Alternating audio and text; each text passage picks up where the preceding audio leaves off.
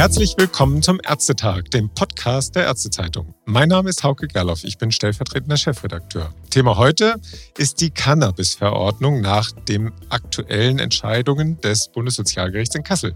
Und der gemeinsame Bundesausschuss hat ja auch noch einiges in petto in dieser Sache, nämlich das aktuell laufende Stellungnahmeverfahren für die Änderung der Arzneimittelrichtlinie.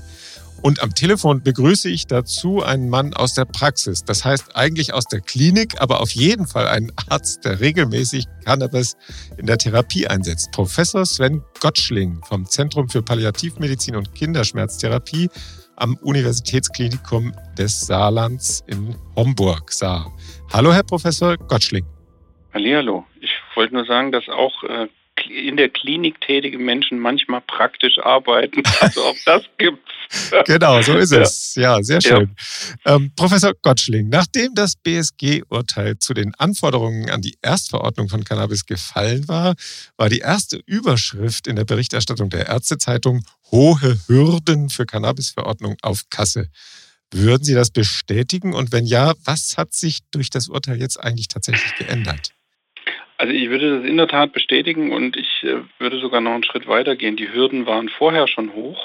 Also das heißt, die Krankenkassen haben uns in der Regel im Rahmen des Antragsverfahrens schon einiges abverlangt oder aufgebürdet. Mit dieser Rechtsprechung wurde das Ganze jetzt noch, ich sag's mal, verfestigt bis einbetoniert. Das heißt, wir müssen extrem viel im Vorfeld an Informationen liefern, damit unser Antrag ja überhaupt als genehmigungsfähig von der Kasse akzeptiert wird. Und mhm. das sehe ich schon tatsächlich als ganz, ganz großes Problem, denn die Bürokratie war im Vorfeld schon für viele ärztliche Kollegen nachvollziehbarerweise abschreckend und jetzt wird es ganz gruselig. Okay.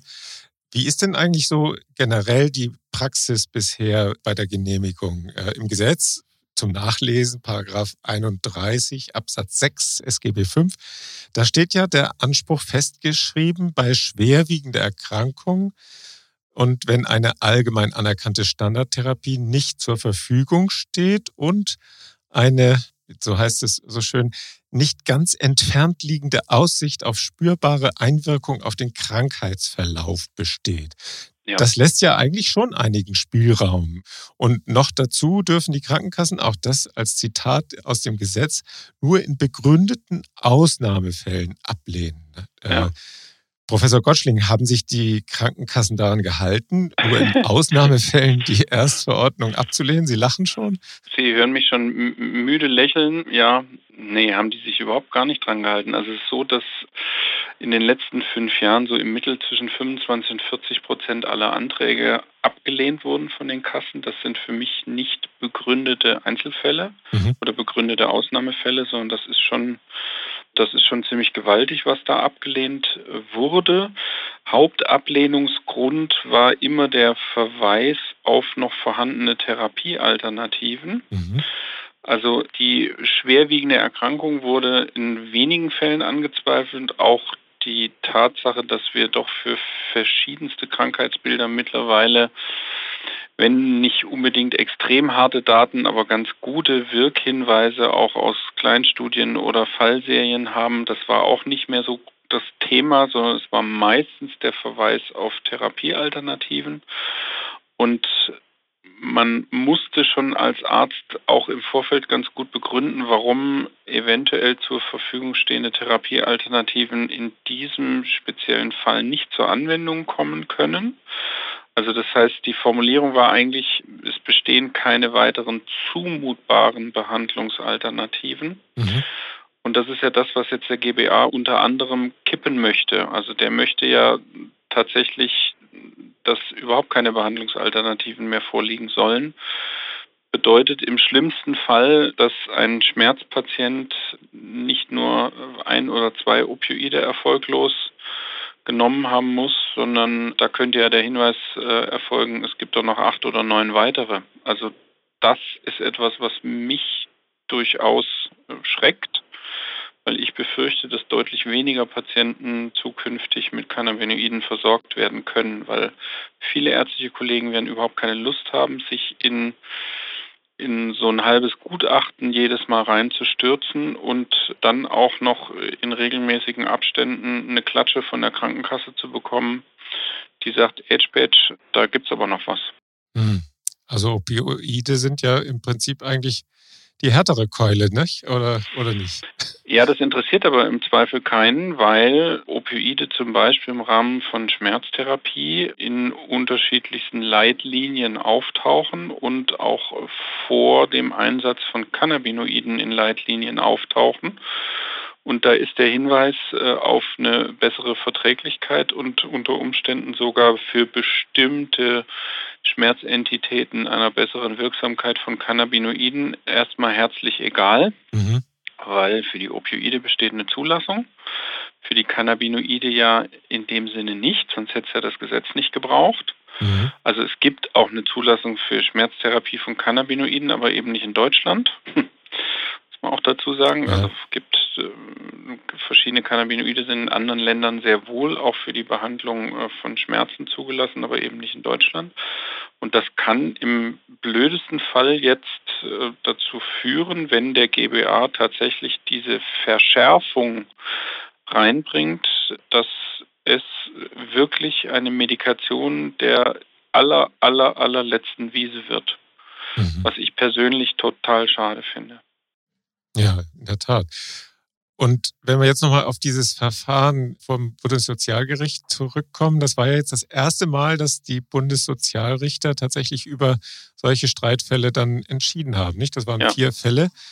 Das, das ist sozusagen die Essenz aus den Streitigkeiten, die es da vor Gericht gegeben hat in den letzten ja. Jahren. Kann man das so sagen? Ja, auch das finde ich äh, extrem deprimierend, weil wir haben eigentlich äh, also von ärztlicher Seite darauf hingefiebert, dass sowas endlich mal höchstrichterlich auch durchdekliniert wird und ich finde das Ergebnis absolut ernüchternd. Also drei von vier Fällen abgelehnt, einer glaube ich zurückverwiesen an die äh, vorangegangene Instanz. Erschreckend und auf jeden Fall ist das auch eine ordentliche Klatsche ins Gesicht der betroffenen Patienten. Mhm. Die Sozialrichter haben ja vor allem die Notwendigkeit einer stichhaltigen Begründung durch den ja. erstverordnenden Arzt oder die Ärztin hervorgehoben. Also sie müssen jetzt umfassend begründen, warum ja. andere Standardtherapien nicht in Betracht kommen. Und sie genau. haben die Richter haben auch näher ausgeführt, was unter einer schwerwiegenden Erkrankung zu verstehen sei. Sie müsse sich stark von durchschnittlichen Erkrankungen abheben, heißt es. Mhm. Das hatten Sie ja eben schon gesagt, das sei nicht so das Problem, meinten Sie. Und das war bisher nicht so das Problem. Das liegt aber daran, dass bisher häufig auch die Krankenkassen oder auch der medizinische Dienst akzeptiert hat, wenn man sich im Wesentlichen an die Ausführungen der Chroniker-Richtlinie gehalten hat, die sehr, sehr viel weniger scharf formuliert sind. Mhm. Also da ist eine schwerwiegende Erkrankung lange nicht so, so schwerwiegend, wie das jetzt vom Bundessozialgericht gefordert wird. Ja. Also das wird, das wird eine massive neue Hürde sein und das wird okay. wahrscheinlich dazu führen, dass sehr viel mehr Anträge als bisher noch abgelehnt werden, jetzt mit Verweis auf Erkrankungen nicht schwerwiegend. Mhm. Also das heißt, wir, die Bundessozialrichter haben jetzt nochmal für die Krankenkassen oder für den MDK eine neue Tür aufgestoßen, noch leichter abzulehnen. Ja, und der andere Punkt ist, welcher niedergelassene ärztliche Kollege ist denn jetzt A, geübt darin, lückenlos äh, begründete Anträge zu verfassen? Ja, also A, wer ist geübt? B, wer tut sich das an in seinem ohnehin schon vollgepackten Praxisalltag. Mhm.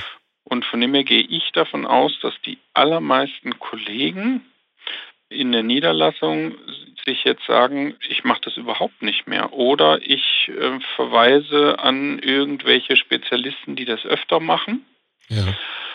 Das ist ein Angebot, was wir hier in der Region auch machen. Also ich sage allen niedergelassenen Kollegen oder auch Hausärzten, äh, wenn ihr Patienten habt, von denen ihr denkt, die könnten was für eine Cannabinoidtherapie sein, schickt die zu uns. Wir überprüfen nochmal die Indikation und wenn wir der Meinung sind, dass wir sehen das genauso, dann schicken wir den Antrag raus, kümmern uns um den gesamten Papierkram, ja. stellen den Patient ein und ihr bekommt den quasi rundum versorgt, nochmal mit einem Schleifchen drum gebunden, dann hinterher wieder zurückgeschickt. Das das machen wir, weil wir das sehr, sehr häufig machen und für uns der Aufwand dadurch geringer wird. Alles, was man oft einübt, läuft dann irgendwann etwas leichter und runder. Ja, klar. Aber ein Antragsverfahren, wie das Bundessozialgericht sich das vorstellt, wird auch uns zukünftig mindestens mal 15 äh, bis 20 Minuten mehr pro Patient kosten. Ich sage mal, der Kollege in der Niederlassung, der da wenig Übung hat, der hockt dann eine Stunde oder mehr an so einem Antrag und bekommt dafür faktisch nichts. Hm. So gut wie nichts. Und das ist keine echte Motivation für die Kollegen. Von dem her gehe ich davon aus, dass sehr, sehr viele Patienten, die so eine Therapie eigentlich dringend bräuchten und eigentlich auch sehr davon profitieren würden, dass für die die Hürde jetzt noch viel, viel höher gehängt wurde, als sie ohnehin schon war. Mhm. Das BSG führt ja auch den Grad der Behinderung von 50 als Schwelle ja. so ein bisschen an und relativiert das dann aber auch wieder. Das ist ja auch nicht so ganz konsistent durchdekliniert. Und dann auf der anderen Seite können eigentlich Ärzte das nicht selber sagen. Also gerade wenn sie sich dann vielleicht an die Chroniker-Richtlinie halten, was eine schwere Erkrankung ist. Warum, warum müssen da irgendwelche Krankenkassen da noch dazwischen funken oder dann jetzt die Sozialrichter? Also verstehe ich persönlich auch überhaupt nicht. Also Grad der Behinderung, also ich, ich, glaube, dass es jede Menge Menschen mit einem Grad der Behinderung von 50 Prozent gibt, die überhaupt keine Notwendigkeit für eine Cannabinoid-Therapie haben. Und ich kenne extrem viele Patienten, die niemals diesen Grad der Behinderung erreichen würden, aber selbstverständlich eine schwerwiegende Erkrankung haben und selbstverständlich unbedingt mit Cannabinoiden behandelt werden sollten. Also das finde ich ein einen ganz, ganz schlechten Parameter, ich persönlich. Dann muss man sich mal überlegen, wie lange dauert denn das, bis ich so einen Grad der Behinderung überhaupt zugesprochen bekomme. Mhm. Wenn ich mir jetzt so unsere, unsere Klientel anschaue, auch im Bereich der Palliativversorgung, werden viele Patienten alleine das Verfahren bis zur Feststellung des Grades ihrer Behinderung wahrscheinlich gar nicht mehr erleben. Also da kommt eine Bürokratisierung noch hinzu, zu diesem ohnehin schon total aufgeblähten bürokratischen Monster, das dieses Antragsverfahren heute schon ist. Das finde ich persönlich eine totale Katastrophe und es geht an den Bedürfnissen der Patienten vorbei und es ist äh, eine, eine riesen Zusatzhürde und eigentlich ein Abschreckungsinstrument für engagierte Ärzte, die eigentlich ihren Patienten gerne eine bestmögliche Versorgung zukommen lassen wollen. Warum diese Abschreckung? Also man muss, man muss sich jetzt nochmal dieses Cannabis-Gesetz nochmal zu Gemüte führen. Wie kam es dazu? Wie wurde dieses Gesetz auch so komisch gestrickt? Es kam dazu, weil eben auch in Deutschland höchstrichterlich irgendwann mal zwei Einzelpersonen der Eigenanbau von Cannabis erlaubt wurde, weil die äh, zweifelsfrei nachweisen konnten, Cannabis ist das Einzige, was mir gegen meine Schmerzen hilft. Ja, ich habe eine Ausnahmegenehmigung, mir das in der Apotheke kaufen zu dürfen, aber ich kann es mir leider Gottes finanziell nicht leisten. Damals haben die Richter gesagt, das ist völlig nachvollziehbar, was der Patient hier vorträgt. Es ist auch nachvollziehbar, dass er sich das nicht leisten kann. Wir können die Krankenkasse nicht dazu zwingen, für ein nicht zugelassenes Medikament eine Kostenübernahme zu machen. Also müssen wir in letzter Konsequenz dem Patienten erlauben, dass er das Einzige, was ihm hilft, selbst anbaut. Das hat zu einem totalen Aufschrei in der Politik geführt und zu dieser Gesetzgebung, die ja 2017 in Kraft getreten ist, die eben gesagt hat, Ärzte dürfen das jetzt zulasten der Krankenkasse verorten. Deswegen stehen da auch Blüten drin, mhm. ne, was ja schon von vornherein ein bisschen schwierig oder problematisch war. Also das war ein Versuch der Abwehr des Eigenanbaus, weil das eben höchstrichterlich auf einmal genehmigt wurde. Und es ist das das hat zu einem totalen Aufschrei bei den Kassen geführt, weil erstmals nicht zugelassene Arzneimittel per Gesetz jetzt auf einmal zwangsweise erstattungspflichtig werden sollten. Das heißt, der Gesetzgeber hat die Krankenkassen gezwungen, für nicht zugelassene Arzneimittel Geld zu bezahlen. Und ich glaube, das ist der Punkt, der auch heute noch die Krankenkassen absolut wild macht und wütend, weil der Gesetzgeber faktisch gesagt hat, wir legen die Behandlungshoheit und die Entscheidung auch für welche Erkrankung ein Arzt was einsetzt nehmen wir mal weg von, von dem Thema Zulassung in Label-Use, sondern wir sagen, lieber Arzt, wenn du der Meinung bist, dein Patient profitiert von der Cannabinoid-Therapie, dann darfst du das tun. Und das finden die Krankenkassen natürlich maximal unsexy, weil man ihnen jedwedes Instrument eigentlich weggenommen hat, die Ärzte dazu zu zwingen, nur in Label-Use der nach Möglichkeit günstigsten Medikamente zu betreiben. Und deswegen wurde auch von Seiten der Kassen diese, diese massiven bürokratischen Hürden auch im Rahmen des Antragsverfahrens sehr forciert. Deswegen schalten die Krankenkassen ja auch bis heute unfassbar regelhaft den medizinischen Dienst der Krankenkassen ein, hm. der die immer wieder gleichen Gutachten verfasst mit den immer wieder gleichen Ablehnungsgründen. Und deswegen haben die Krankenkassen auch nie nachgelassen, einen da immer wieder, also die, die verordnenden Ärzte immer wieder in die Wade zu beißen, ja, weil es mehr oder minder ein Systembruch war, der hier politisch angestoßen wurde. Also von dem her kann ich schon die Aufregung und die Gegenwehr der Krankenkassen ein Stück weit nachvollziehen, wenn ich deren Perspektive versuche einzunehmen. Ich weiß nicht, ob das Bundessozialgericht tatsächlich intendiert hat, die Versorgung wirklich bedürftiger Patienten zu erschweren. Das ist nämlich genau das, was sie jetzt getan haben mit ihrem Urteil. Ja.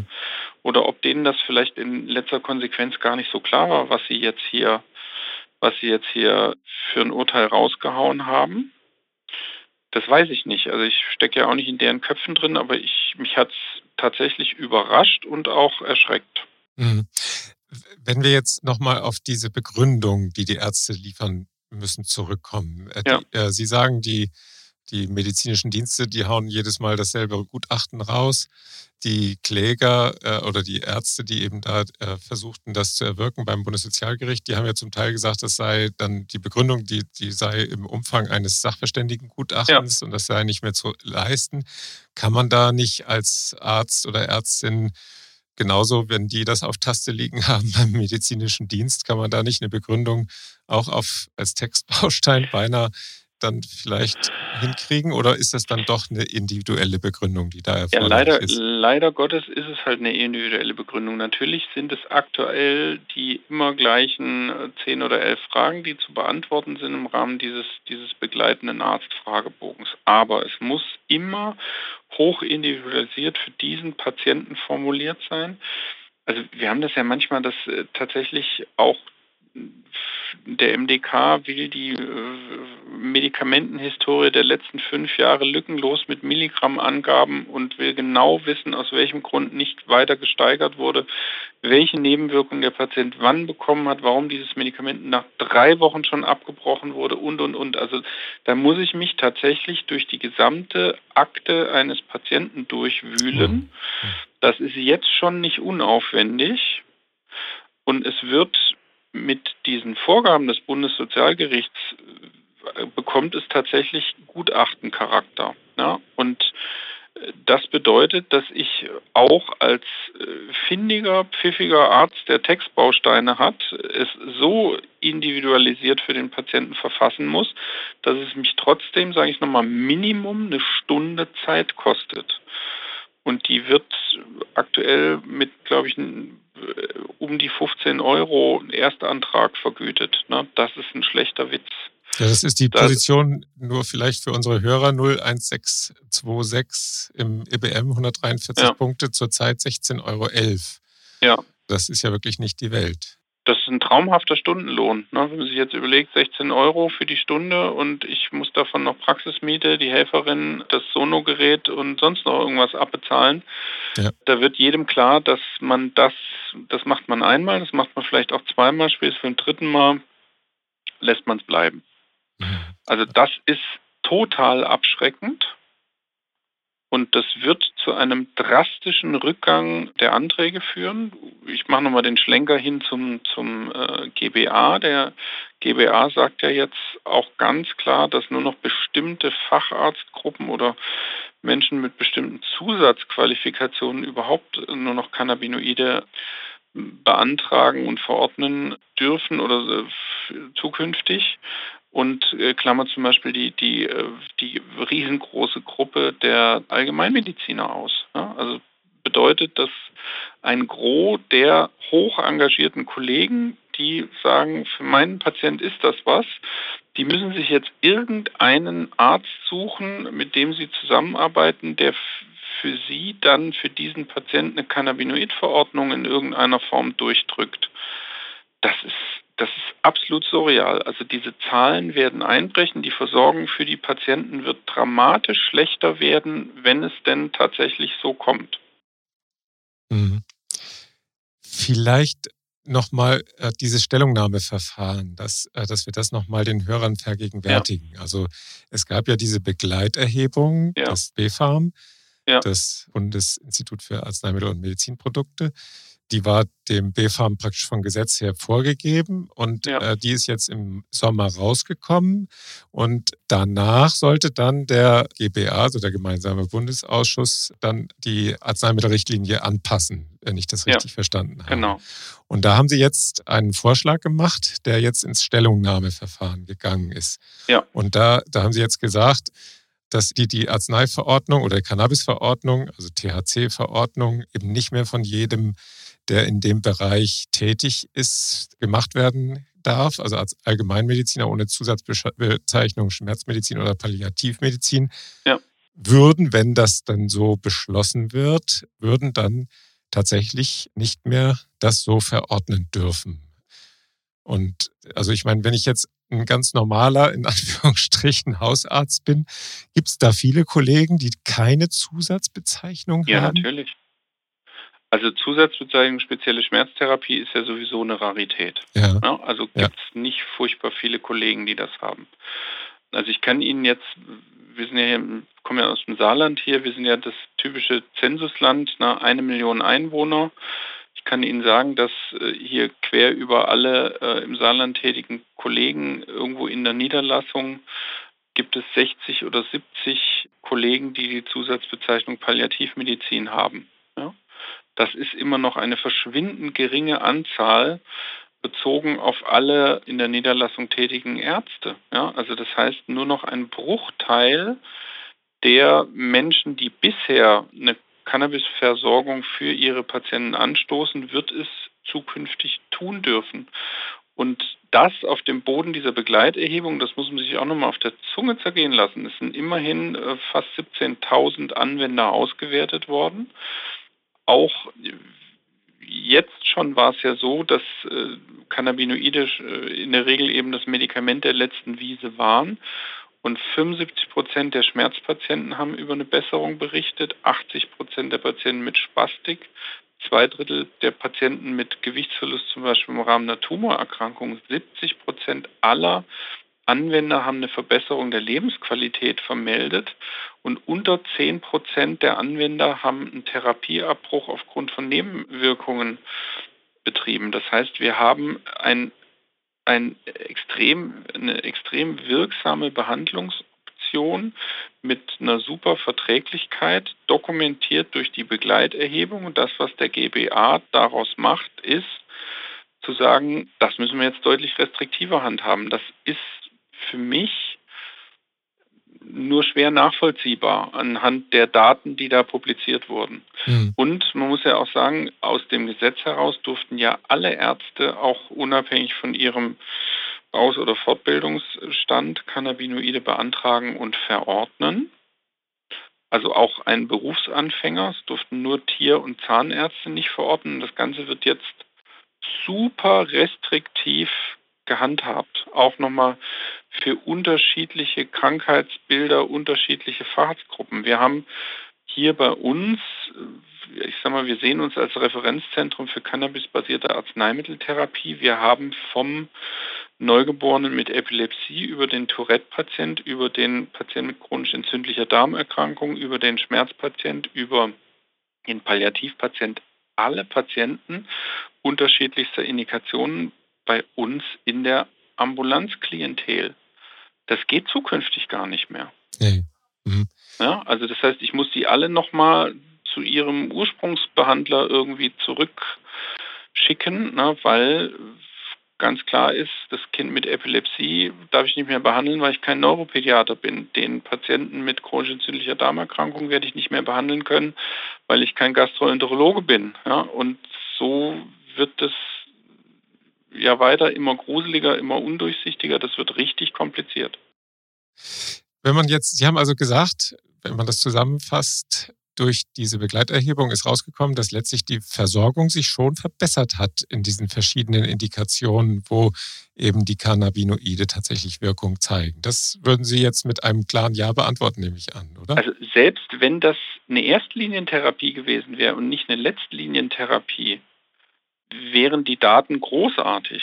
Jetzt sind das durch die Bank weg Patienten gewesen, wo man ohnehin schon mit dem Rücken an der Wand stand. Ja und hat jetzt noch eine Reservetherapie eingeführt, die ein Rezeptorsystem ansteuert, das mit keinem anderen Medikament erreicht wird und bekommt so, ich sag's mal, großartige Ergebnisse. Jetzt sagt der GBA natürlich, ja gut, das ist ja nur eine Anwenderbeobachtung und vielleicht haben die Ärzte da auch ein bisschen übertrieben. Ne? Also das wird jetzt auch so ein Stück weit dargestellt, als ob diese Daten ja eigentlich auch nicht so furchtbar aussagekräftig wären. Mhm.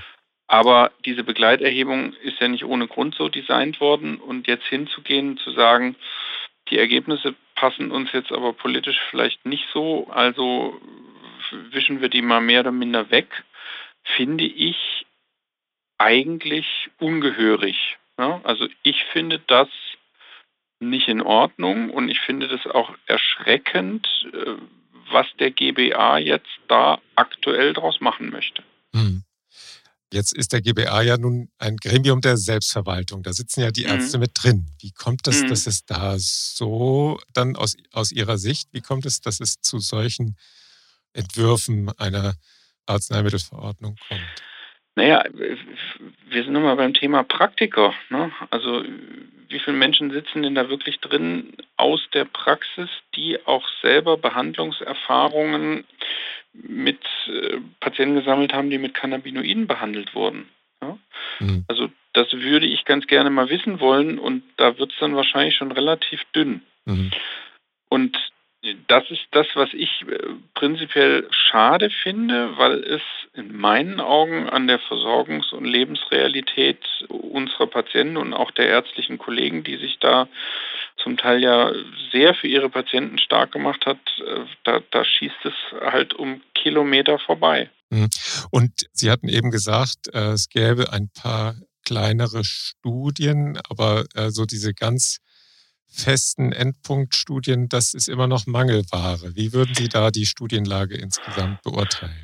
Also wir können zum Beispiel, also die, die größte Gruppe derer, die behandelt werden, werden für, da ist, ist das Zielsymptom Schmerz. Und wir haben sowohl ja. bei Nervenschmerzen als auch bei Nicht-Nervenschmerzen haben wir mittlerweile eine, eine Datenlage, die ist gut. Also da gibt es Meta-Analysen, die, die eindeutige, äh, klare Wirkhinweise pro Cannabinoid-Therapie auch bei placebo-kontrollierten, randomisierten Doppelblindstudien zeigen, mhm. was ja unter anderem dadurch ablesbar ist, dass es in verschiedenen Ländern ja tatsächlich so ist, dass Cannabinoide zur Schmerztherapie Zulassungsstatus haben. Ja? Wie gesagt, mhm. nicht in Deutschland, aber gerade in Nordamerika gibt es Cannabinoide, die für die Schmerztherapie ganz klar zugelassen sind. Eine Zulassung bekomme ich nur, wenn ich die entsprechenden Studien dazu einfach auch geliefert habe. Und das sollte eigentlich gar nicht mehr hinterfragt werden. Wir haben Daten, die zeigen, dass wir Opioideinsparungspotenzial haben unter einer zeitgleichen Cannabinoidtherapie bei einer besseren Therapieverträglichkeit und, und, und. Also beim Thema Schmerz haben wir wirklich eine mittlerweile das ist keine hervorragende Datenlage, aber es ist eine gute Datenlage. Also die Datenlage würde ich als absolut ausreichend ansehen.